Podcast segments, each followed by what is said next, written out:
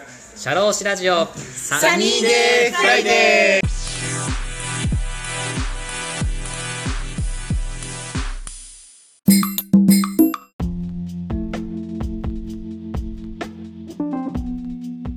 はい。はい。で、えー、続いて第4章ですね。えー、2つの人生を生きる。えー30代、40代の人たちにとっても、えー65歳までの20年以上、今の道をそのまま歩み続けるのはあまりにリスキーです。そんな中で、チキリンが提案するのは、職業人生は2回あると考える生き方。職業人生を前半と後半に分け、前半はみんなと同じパッケージライフでも、えー後半人生ではオリジナルな働き方ができるはず。40代は働き方を変えるベストタイミングだと著者が考える。その理由は？というのがですね、えー、2つの人生を生きるっていう第4章に書かれていることなんですけれども、はい。えー、まあ、この中に出てきたね、あの、パッケー前半はパッケージライフ、後半はオリジナルな働き方って、これなんか何を言ってるかわからないと思うんだけど。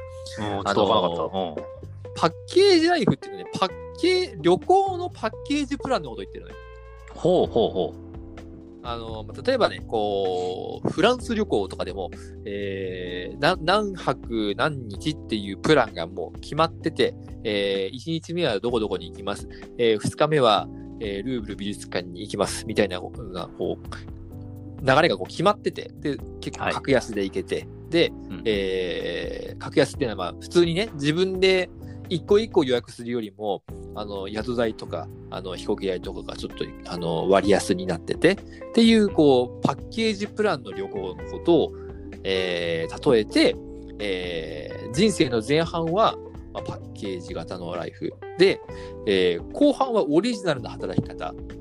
っていうのは、あのーなんだろうな、そのパッケージプランの中でも、あのーまあ、どこに行く、どこに行く、どこに行くっていうのがもう、パッケージの中で決められてるんじゃなくて、えー、だからこ、こういうのがいい、ここに行きたい、ここに行きたい、ここに行きたいと。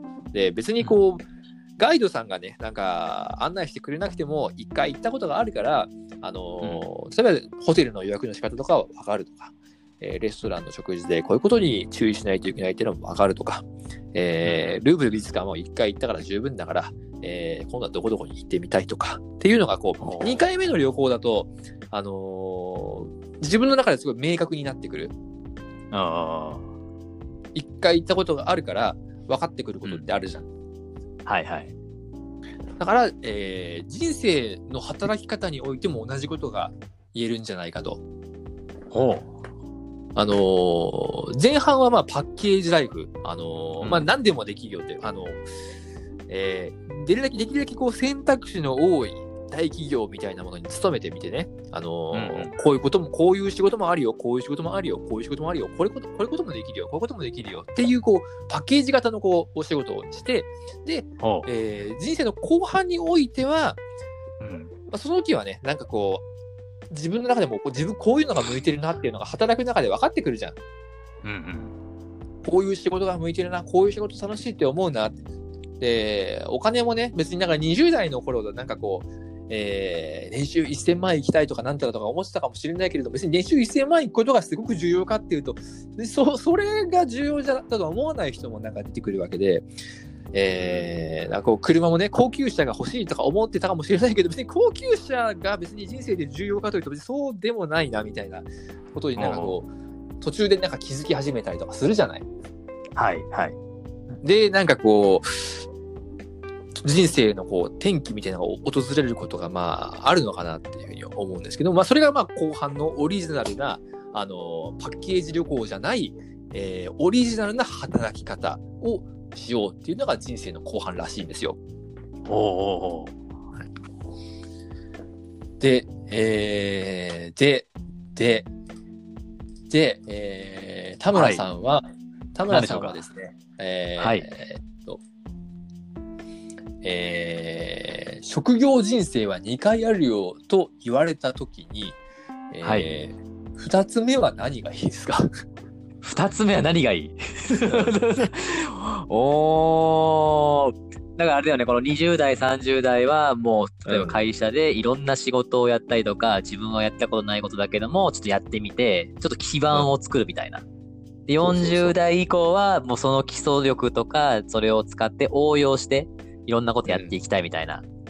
その二つ目の人生のことですよね。そうですね。ええー、な、二つ目の人生何したいかな？いや、僕がぶっちゃけ思ってるのはラジオパーソナリティになりたいっていうのが。マジで？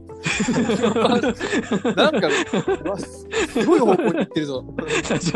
あの、このね、ラジオもやっぱりラ話す練習もしながら、まあ、ちょっとずはつそのラジ,、ラジオ DJ になりたいなみたいなのがもともとあったので、まあはいその二つ目の、まあラジオ DJ ってやっぱ40代、50代になってきて、やっぱ伊集院光さんとか、あのーまあいろいろパーソナリティの方でやっぱこう年を重ねてくるとやっぱりしなんかこう落ち着きもあるじゃないですか。ああもうあれね。、そう、もうあれ、に人間のもうやっぱりゆとりがあるからこそ、こう、ふ深い話ができると思うので、なんか二つ目の人生生きるんだったら、もうその基礎力を身につけても、パーソナリティとしてこう、できるようなのが生きれたらいいな、みたいな。ああ、すいませんわかるわかる。ううんん。ラジオパーソナリティの人の話面白いよね、確かに。面白い。俺、俺テレビより全然ラジオパーソナリティの人の話は好きだもん。そうだよね。そうそうそう。ちゃんとこう正面からこう受け止めてね。うん、どうぞ。はい。そう、あの、く車でさ、移動するときにさ、仕事で、うん。あのー、ラジオ聞いてるとさ、あのー結構面白いなって思うことはよくありますね。あるよね。うん。うん。すいません。ちょっとそそれしか言えないんですよ。ごめんね。それしかいや。そうなんだよね。なんかこう、二つ目の人生は僕はその、いつかパーソナリティとしてはい。出れたらいいなと。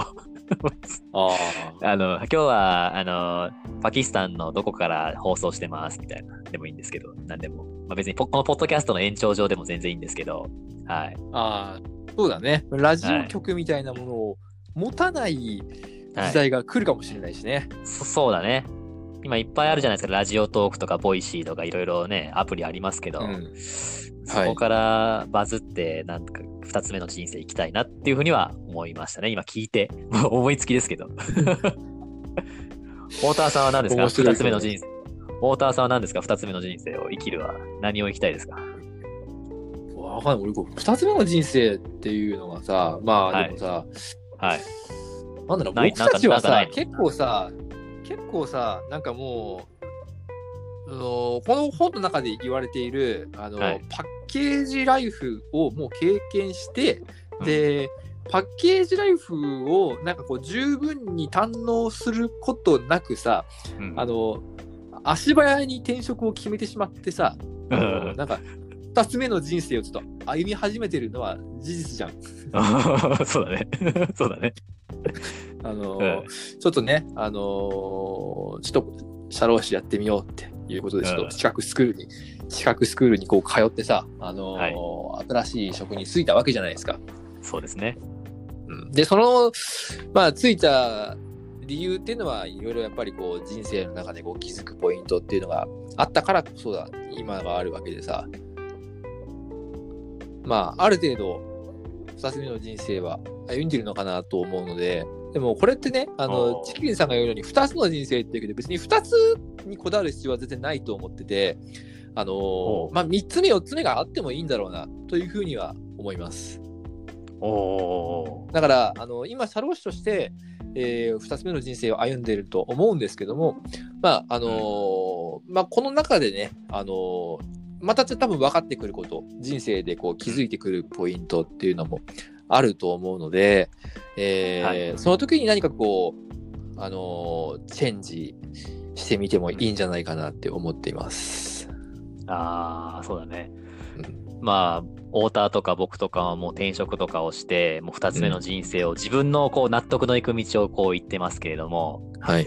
まあちょっと今、ちょっと脱線していいですか？この話。あ、とどうぞどうぞ。聞いてて。い、いですか？はい。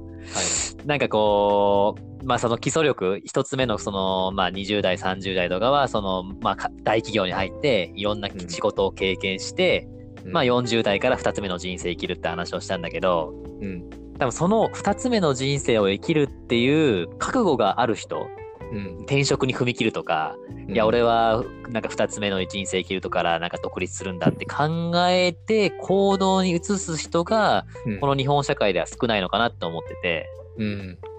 その要因としては、まあ僕もこう、サラリーマンっていうか、さまあ、新卒で入ったところでも経験あるんだけど、うん。まあ自分でもう基礎的な仕事を覚えて、うんもう次はじゃあ応用的な、もうこの基礎的なことは分かってるから、もう次はもう自分に任せてくださいと。うん。もう自分は基礎力分かってるから応用して、この案件もできますよって言ってても、うんいやー、君にはまだ早いから無理だよとか、その仕事は30、僕の係長とか課長の仕事だから今はいいんだよみたいな。うん。なんかその2つ目の人生を生きるのを会社内で止めてしまってるというか、うん。俺の仕事を奪うんじゃねえよみたいなのがもしかしたらあるんじゃないかなっていうのが僕は思ってて、ああ。まあ、それは裏返しとしては、その課長とか係長とかその上の方がそういう2つ目の人生を生きてないから、いや、うんお前はそのひ若いからがやつができるわけねえじゃねえかっていうのを抑え込んじゃうのかなっていうのを思ってて、ああ、そうだね。上の人たちがね、経験してないからってなるかもしれないよね。そう。なんかそれはちょっと、まあ、二つ目の人生を生きることの前に、まず、その覚悟、うん踏み切る覚悟っていうのをどう、この日本人一人一人に植え付けていくかっていうのはすごい大事なのかなって思ったり。ああ、そうだね。うん。うん、まあでもね、なんかこう、上上の人が、上の人が言ってることになんか従ってたら、ずっと同じ、同じ世代が繰り返されていくだけじゃん。うん、うん。そうだだからね。、どっかでね、こう、上の世代が言ってることを無視して、あのなんか強引に進めることをやらないと、うん。やっぱり変わらないんじゃないかなっていうふうに思いますね。ああ、そうだよね。もうそこはもう個人個人のやっぱ勇気というか、やる気で、その、レールから外れていくしかやっぱ方法はないのかなみたいな。それが一番効率的っていうか。そうだね。すいません、ちょっと脱線しちゃって。ごめんなさい。とんでもありません。はい。はい。えーっと、第4章まで読んで、えー次第5章ですね。第5章、求められる発想の転換ということで、えーはい新しい人生を始めたい。会社を辞めてオリジナルな働き方に移行したいと思っても、現実的にはお金がない、能力がないと躊躇する人が大半かもしれません。けれど、はいチキリンは断言します。えオリジナル人生を始められるか否かのポイントはそこではありません。えーまずはお金と寿命に対する根本的な発想の転換が必要なのですということです。発想の転換？はい。おうで、発想の転換なんですけれども、はい。えーっと、えーっとね、えーっとね、まあ、お金がないよというはい。話だったっけな。はいえーっとね、うん。あのーまあなんかこうお金の考え方についていろいろ考えさせられるなっていう本でした。おーおーはいはいはい。えー、すすごいこうし高収入な人ってなんか羨ましいなって思うじゃん。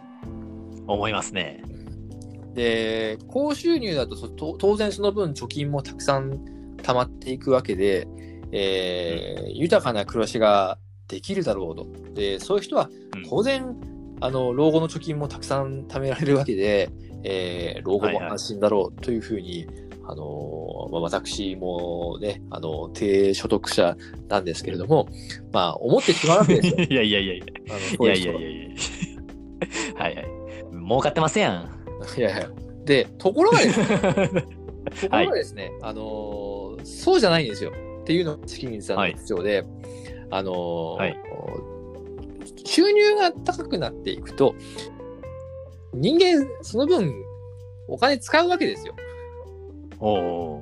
あのーいい車を買ってみたりとか、いいうん時計を買ってみたりとか、いい家を買ってみたりとか、えー子供を私立に通わせてみたりとか、うん。あの、結果的にね、なんかこう、支出が増えてしまうと。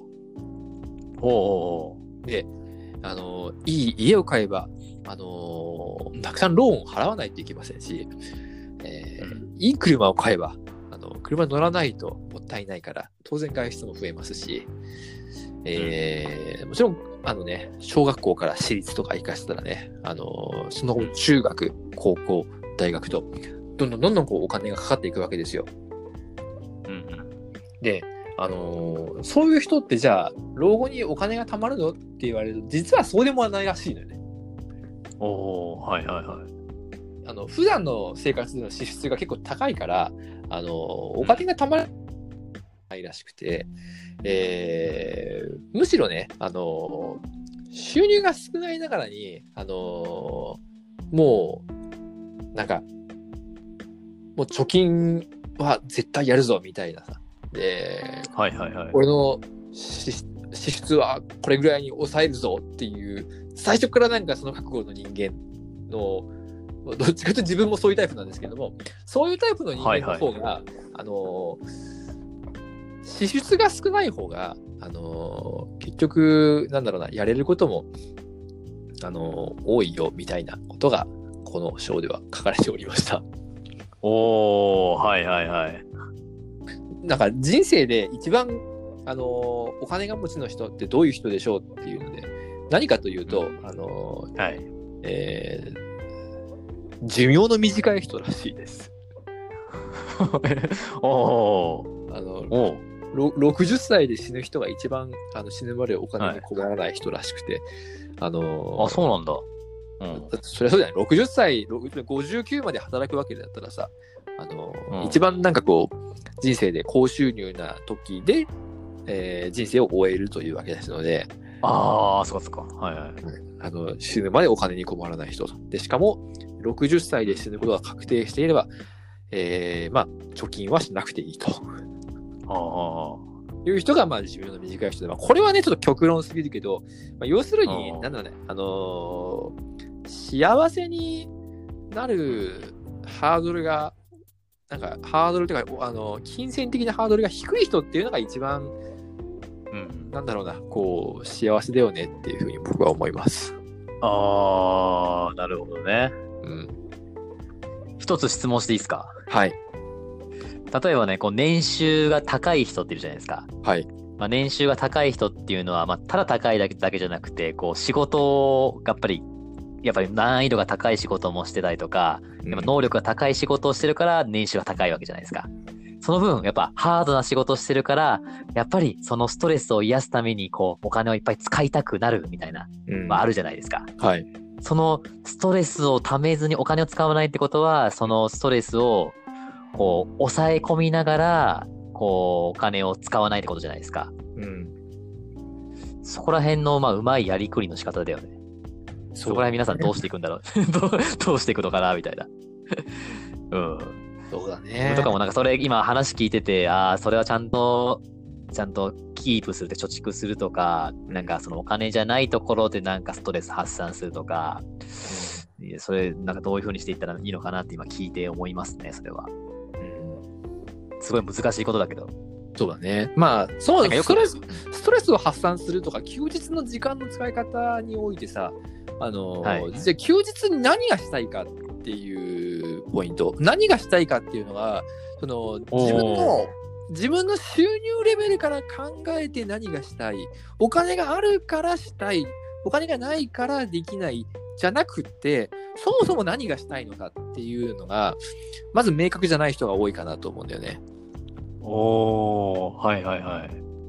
うん、だそこがそこが明確じゃないから収入が多い人っていうのはお金があるんだからお金を使えばいいと、えー思うわけなのでじゃあ、えーなんか習い事をやってみようかとか、えー高い車を買って旅行に行ってみようかとかいうわけでじゃあもともとじゃあ旅行に行きたかったのかというとそこはハテナなのかなと思うんですよね。おー、なんかそれ深いな確かにそうだね。うん、本当の自分の欲望は何なのかっていうのを明確にしろってことだよね。そうそうそう。あこれほ本当にさ本当にさなんかめ高い車に乗ってなんか旅行行くのがさあのーの、はい。やりたかったことだったんなら別にいいかな。別にないいと思うよ、それで。で、でいいと思うんですけれども、あの、もし、もしね、あの、ほその人の本当にやりたいことがそういうことじゃなくて、えー実はなんかこう高い車乗って旅行に行ってるのは確かに楽しいけれど実はなんかなんかこう人生でまだこういうことがやりたいみたいなものがあるんだとしたらさあのーそっちに思い切って舵を切った方がいいんじゃないかなとは思うんですよね。おー、そうだよね。うん。あ、それはいい話だな。うん。うん。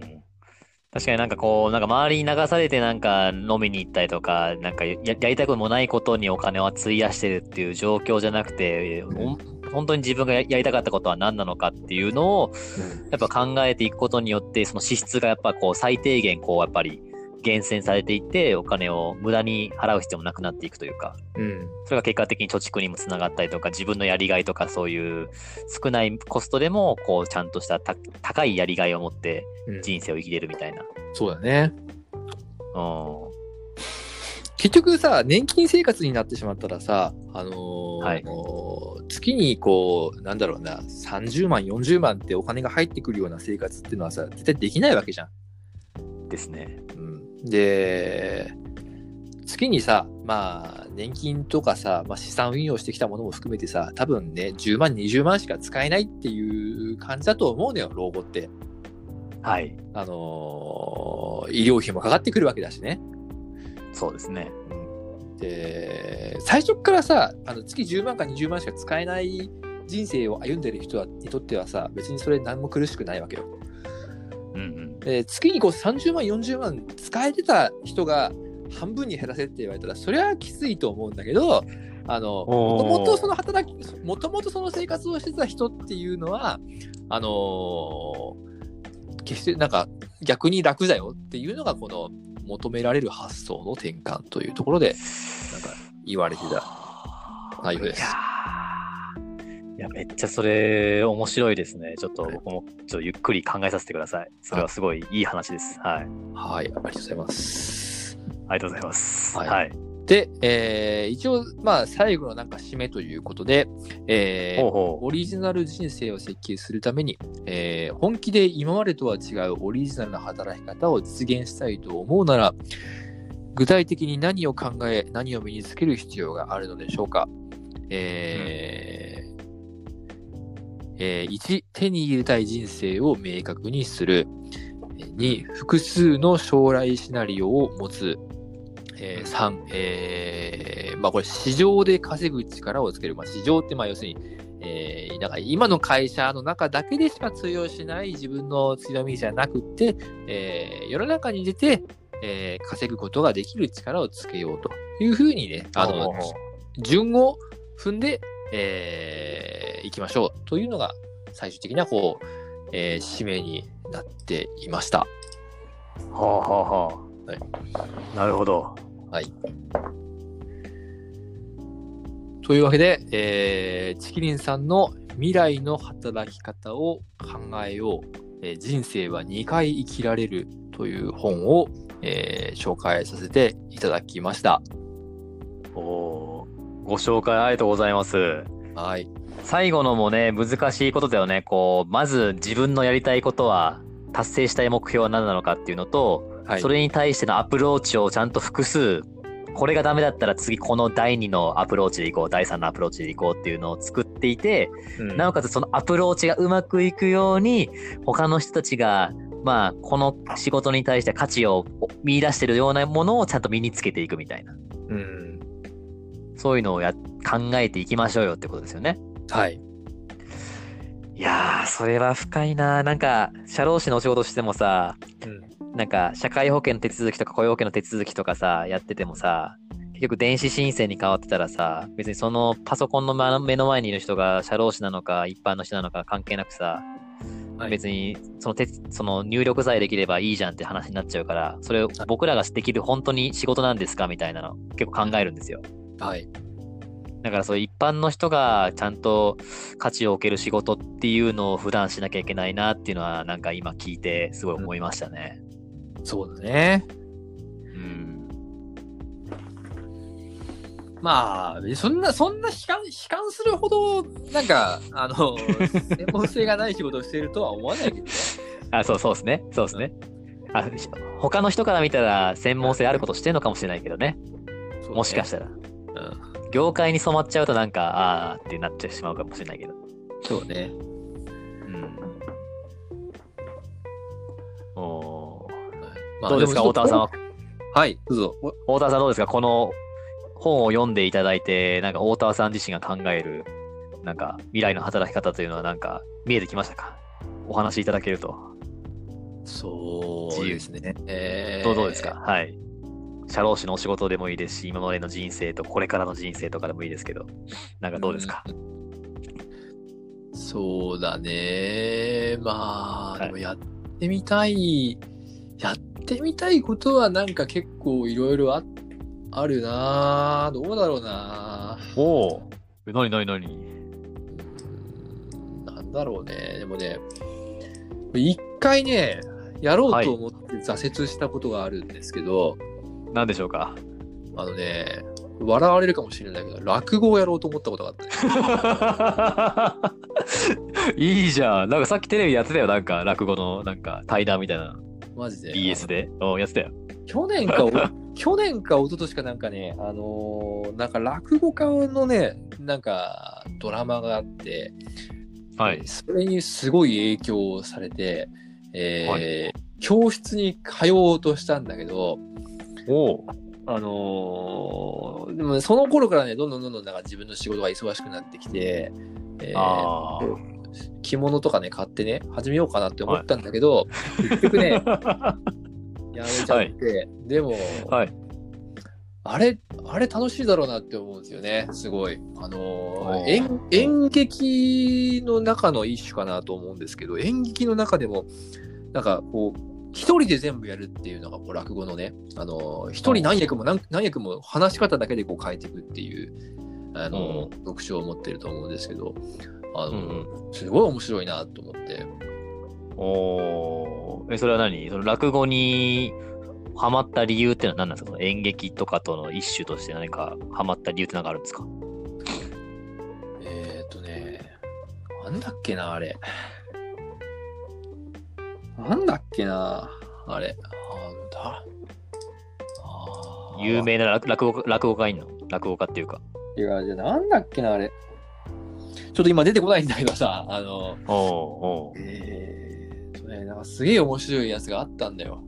あおの、おあの山崎育三郎と、えーお山崎育三郎、えー岡田、岡田純一じゃない方の岡田くんと、えーえーあとね、大政綾ー。のうん。3人が思い出てくるやつで、なんなんて題だったかななんかすごい、それがね、なんかすごい面白くて、あの、落語家として生きていく、えー人のこう人生を描いてるんだけど、うん。すごい面白いなと思って、ドハマりしたドラマです。タイトル落語家のドラマがあったんだ。そうそうそうそう。え、なんかあれじゃないですか？このポポッドキャストでやったらいいんじゃないですか？落語の。自分で上げて。嫌です。で、僕、僕、いやいやいやいやいや。いや、なんかやったらいいんじゃない？リスナーさんとかにあの聞いていただいて、ちょっとずつ拡散していくみたいな。いや、でね、なんだっけど、その何年か前に、えーはい。当時まだ彼女だった今の奥さんの、はいえーはい。誕生日に、はい。えー落語を披露するっていうのをやったんですよ。え、すげえ。で、おうあの、頑張ってね、それ落語をあ暗記するだけじゃないよ。暗記するだけじゃなくて、登場人物がこう何人も何人もいるから、一人一人の声色の設定をしないといけないのよ。おこの人の声はこう、この人の声はこうっていうのを自分の中でまずセッティングしないといけないよね。はい。で、えーその人とこの人の関係はこうっていうのがあって、落語ってね、よく見る、よく見ているとね、目線がね、あのほ、真横と斜め上と斜め下があるのよ。ええあ、そうなんだ。左右6方向あって、あのーはいま、真正面を向いてね、ずっと同じこと喋ってるんじゃなくて、あのー A さんが B さんに話しかけるときに、A さんの役をしているときは右を向く、B さんの役をしているときは左を向くと。でそうすることによって、こう、二人が喋っているように見えるわけですよ。はいはいはい。で、しかも A さんと B さんって必ずしも対等な立場じゃなくて、えー例えばこう、えー上司と部下とか、えー親と子供とか、あのーはい大体ね、上下関係があることが多いんですよ。で、そういう時に、あのーじゃあ子供が親に話しかけるときは、子供が、まあ、例えば子供が左に座ってると親は右側にいるから、子供役の話をするときは、子供の声色で右上を向いて話す。で、親は左下を向いて話すの。おおっていうなんかこうね、あのーあ。向きとかうん。わかった？もう見上げてるのと見うん見下げるみたいな感じで変えてるんだ、落語家の人が。そうそうそうそう。うん。そういうのね、実は細かくね、設定していることによって、あの、違和感なく感じられてるわけなんですよ、あれ。っおー、はいはいはいはい。ていうのをね、YouTube で見てね、あのーあったね、あれだ、これだ。えっ、とね、岡田将生が主演の落語心中っていうドラマが面白かったの。おー。落語とともに心中していくっていうね、そういうドラマ落語なんですけど信条出てきた出てきた。はいはいはい。これがめっちゃ面白かった。で、これに完全に影響された。えー、いいじゃないですか、こう二つ目の人生を生きていきましょうよ。まあでもこれはね、多分趣味かな。やるとしてもえ、趣味趣か味ですか？あ、そうっすか。な。はい。はい。まあ趣味はね、趣味だっていいじゃん。あの趣味だって人生だよ。まあそうだね。趣味でも全然、あの、やっぱ楽しくね、うんやっていただくのが一番いいと思うから。はい。うん。今、ポッドキャストのら落語で調べましたけど、なんか一般の人はあまりやってなさそうなんで、チャンスかもしれないですよ。はい。だって落語ってだって見ないと面白くないもん。そうなんだ。いや、でもなんか寝る、寝るときとかなんかすごい聞いたりしない？落語とか。目つぶって。で、イメージするみたいな、そのなんか飛んでる風、なんか鳥とかがなんかピューピューピューって言ってるのをなんかイメージしながらみたいな。ああ、それはもう本当に声色だけでね、全部の役割を演じてるわけだよね。うん。すごいと思う、それは。そう、そういう風なポッドキャストとかあったらなんかいいんじゃないですか。うん。はい。いやまあこれもしこうこ公開、公開処刑なんで公開処刑。はい、やりますとはちょっと言えませんね。そうじゃあちょっとまた大沢さんのまたいつかもしかしたらやるかもしれないということでリスナーさんも止めていただけたらと思います。はい。はい。じゃあすいません。あの、どうですか？他にお話ししたいこととかはありますか？大丈夫です。大丈夫ですか？はい、今日はね、いろいろとこの時代が変わっていく中、猛スピードで変わっていく中、私たちの若者の考え方とかもやっぱ変わってきてるでしょうし、これからはい先が見えない社会、20年、30年をどう生きていくかっていう視点でお話しいただいて、すごい私自身も考えさせていただいたので、ありがとうございました。ありがとうございました。はい。じゃあまたいろいろトピック、多分来週は僕のトピックなんですけど、またゲストとして来てくださいはい。よろしくお願いします。はい。それでは本日のゲストは社会保険労務士の太田さんでした。ありがとうございました。はい。あありがとうございます。